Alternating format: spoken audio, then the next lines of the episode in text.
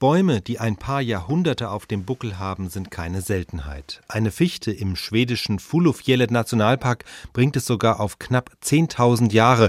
Allerdings bezieht sich dieses Alter nicht auf einen einzelnen Stamm, der heute aus dem Boden ragt, sondern auf das ganze Wurzelsystem, aus dem immer wieder neue Bäume sprießen. Lauter Klone, die aber im Grunde zusammenhängen und einen großen Organismus bilden. Die ältesten bekannten Einzelbäume sind Exemplare der langlebigen Granenkiefer, heimisch im Hochgebirge der kalifornischen White Mountains. Sie schaffen es sogar auf 5000 Jahre und mehr. Davon können wir Menschen nur träumen und das hat mehrere Gründe. Menschen, aber auch Wale und Riesenschildkröten sind erstmal viel komplexer und damit anfälliger als ein Baum. Wir haben viele Organe, Herz, Lunge, Blutgefäße, ein Gehirn und die müssen alle funktionieren. Eine halbe Minute kein Sauerstoff im Gehirn und es ist vorbei.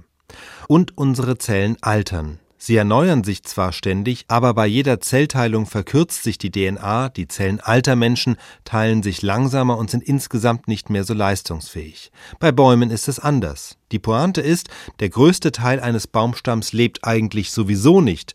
Die Rinde ist totes Material und das Innere des Stamms besteht ebenfalls aus leblosem Holzgewebe. Die Zellen innen betreiben keinen Stoffwechsel mehr, sie lassen nur noch passiv Wasser durch. Das, was an einem Baum lebt, sind die Blätter und vor allem die dünne Schicht unterhalb der Rinde, also zwischen Borke und Stamm, das sogenannte Cambium. Hier bildet sich das neue Holz, hier wächst der Baum in die Breite, hier entstehen durch den Wechsel von Sommer und Winter die Jahresringe. Und dieses neue Gewebe, was sich da bildet, besteht immer aus jungen, embryonalen Zellen, denen man das Alter des Baums praktisch nicht ansieht. Die alten Zellen eines Baums wiederum befinden sich in der Mitte des Stamms und sind dort gut vor zum Beispiel Pilzen und anderen Schadorganismen geschützt. Und selbst wenn sie angegriffen und von Pilzen verschmaust werden, dann ist der Stamm am Ende vielleicht hohl, aber der Baum noch lange nicht tot. Es fällt dabei aber auf, dass Nadelbäume potenziell ein höheres Alter erreichen als Laubbäume.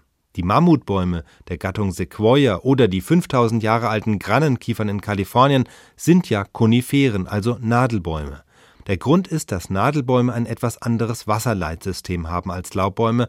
Das Wasser bewegt sich langsam durch relativ enge Zellwände. Dadurch sind Nadelbäume gut geschützt gegen Trockenperioden und können den Wasserverbrauch gut regulieren. Somit ist so ein Baum schon ein raffiniertes Gewächs, aber eben im Vergleich zum Menschen einfacher gestrickt und dadurch weniger anfällig.